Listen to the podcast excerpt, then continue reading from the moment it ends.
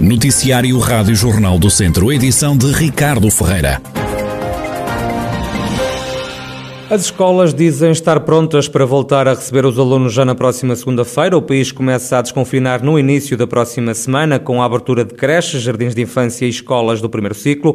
A diretora do agrupamento de escolas de Vozela, Raquel Ferreira, garante que está tudo pronto para o regresso às aulas. Está tudo preparadíssimo, até porque nós nunca deixamos de ter alunos que somos escolas de acolhimento e é ótimo ver novamente as escolas com vida e os meninos presencialmente a ter a sua atividade educativa. As máscaras, nós já adquirimos as máscaras para o primeiro ciclo, é a título facultativo, só após autorização do respectivo encarregado de educação é que as crianças, os alunos, portanto do primeiro ao quarto ano, as utilizarão. Só depois de autorizados por respectivos encarregados de educação. Também já fizemos essa aquisição e acho, e acho bem, acho bem que sim. Também o diretor do agrupamento de escolas Infante Dom Henrique, em Viseu, João Caiado, explica que quer os pais, quer os alunos querem voltar à escola preparados nós estamos é, e era aquilo que, os nossos alunos queriam. Nós tivemos uma conversa com, com todas as turmas, enfim, em primeiro lugar para sabermos se os alunos e, e as respectivas famílias estavam bem de saúde, concordamos, enfim, com, com, a abertura. De qualquer forma, para nos sentirmos mais seguros, é fundamental, testagem, rastreio e vacinação. Assim sentiríamos que estávamos todos, todos seguros. Já o presidente da FRAP, a Federação Regional de Associações de Pais de Viseu, encara com precaução o retomar da atividade letiva presencial. Rui Silva comenta ainda o uso da máscara por parte dos alunos do primeiro ciclo, que até agora não era necessário. As escolas já, já estavam anteriormente preparadas para, para, esta, para esta situação. Nós vemos com, com alguma precaução a abertura das escolas, embora as escolas tenham tomado todas as medidas. Entendemos que sim, que deve, deve, deve abrir gradualmente no que se refere ao uso das máscaras. Entendemos que essa matéria deve ser ponderada pela, pela Direção-Geral de Saúde. Embora a, a FRAP eh, seja apologista do uso da máscara no sentido de evitar os contágios. Eh, embora saibamos que isso é penoso para as crianças, mas acho que é uma questão de, de adaptação e as crianças, em parte, uma, uma, uma, grande parte já, já usa a máscara. Não vemos nenhuma contrariedade quanto quanto ao uso da máscara. Pais e diretores de escolas satisfeitos com o regresso do ensino presencial para crianças do pré-escolar e também do primeiro ciclo. É o confirmar das preocupações dos comerciantes. As lojas só voltam a abrir depois da Páscoa. Numa abertura tardia, afirma o presidente da Associação Comercial de Viseu, Walter Mirandês. Essas lojas comerciais, até 200 metros quadrados, só abrirem no dia 5 de abril parece-me que é extremamente eh, violento para, as lojas. Porque nós já nos anteriores confinamentos provámos que os empresários dessas lojas cumprem rigorosamente e muitas das vezes até excediam as medidas que estavam a tomar no sentido de garantir tudo aquilo que a Direção-Geral de Saúde preconizava. No meu entender, não faz sentido essas lojas até 200 metros quadrados só abrirem no dia 5 de abril. Acho que a venda ao postigo eh, não vai resultar em nada, por isso, na prática, acabam por ser mais 15 dias instalados Walter Mirandesa, o presidente da Associação Comercial de Viseu, sustenta que a venda ao postigo não é uma solução. O dirigente considera mesmo que o plano do governo para o setor é revoltante. A área da restauração também só começa a desconfinar depois da Páscoa, com a abertura das esplanadas. A 19 de abril, os cafés e restaurantes já podem receber clientes, mas com restrições. Só no dia 3 de maio é que o setor vai voltar ao normal, lamenta o presidente da delegação de Viseu da Arespa, a Associação de Hotelaria e Restauração de Portugal, Jorge Loureiro. O anúncio do desconfinamento é para as atividades da restauração, das pastelarias e cafés muito eh, restritivo ainda, digamos que é muito tímido. Vamos andando aqui de 15 em 15 dias e verdadeiramente só daqui quase por dois meses é que nós estamos em condições de poder ter rentabilidades aos negócios. Jorge Loureiro considera ainda que a permissão da venda de bebidas ao postigo já a partir de segunda-feira é a correção de uma medida absurda. O também vice-presidente da Aresp tece duras críticas às medidas de apoio do governo. Hoje foram anunciadas ajudas à economia que estão avaliadas em mais de 7 mil milhões de euros. Ora, Jorge Loureiro diz que os auxílios do governo são anunciados, mas demoram muito a estar disponíveis. Aquilo que está anunciado hoje que vai ser avançado é que as medidas, as medidas para a manutenção do emprego possa realmente acontecer com clareza, que sejam fáceis de acesso e que entre o anúncio e os apoios chegarem às empresas não aconteça o que aconteceu agora recentemente, que as, as medidas foram anunciadas no dia 10 de dezembro e os apoios chegaram às empresas dois meses depois.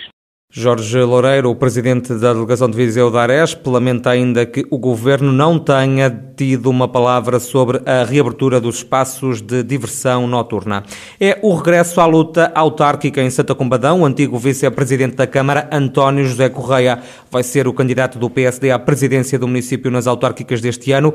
O nome foi conhecido esta sexta-feira. António José Correia foi vereador e vice-presidente da Câmara no executivo liderado por João Lourenço entre os anos de 2005 e 2013. Regressa agora porque diz é preciso uma alternativa ao Executivo PS, liderado por Leonel Gouveia. Acabará por ser um, um, um, regresso, mas um regresso que é motivado uh, apenas e só para dar o contributo uh, para que se apresente um projeto alternativo para o território uh, que promova o seu desenvolvimento, que crie um melhor ambiente à volta do Conselho, propício a atrair investimento uh, e com o propósito último de trabalhar pelas pessoas e, sobretudo e acima de tudo, conseguirmos fixar pessoas no território, que é o grande desafio dos nossos territórios no futuro. É quase certa a coligação entre o PSD e o CDS em Santa Combadão. António José Correia, juntamente com o antigo presidente da Câmara de Santa Combadão, está envolvido em processos que estão a decorrer na Justiça e que se prendem com obras realizadas pela autarquia.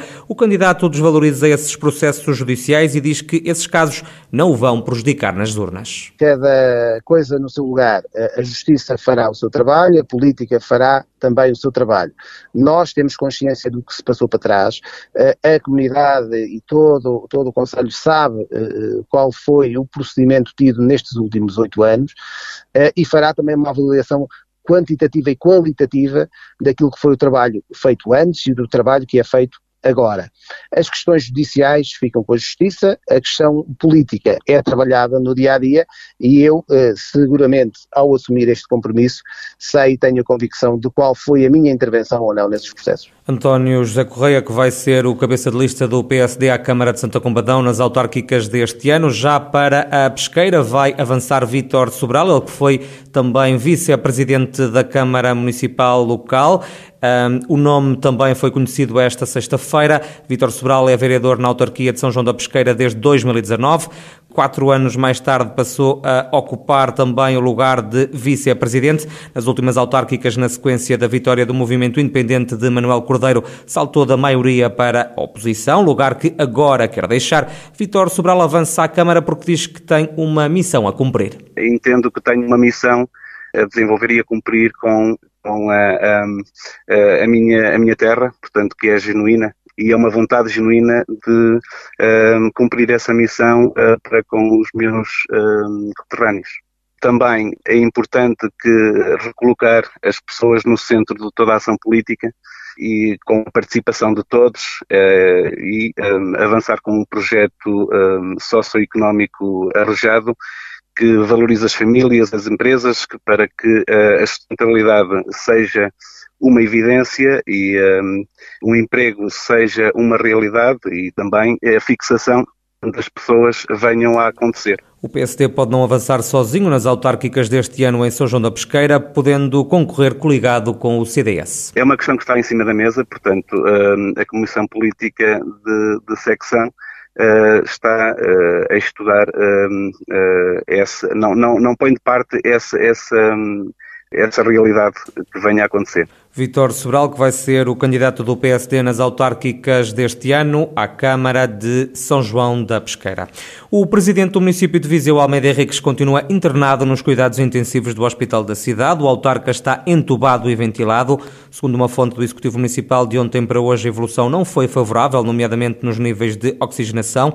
A mesma fonte acrescentou que a equipa médica está a adotar todos os procedimentos adequados à evolução da doença.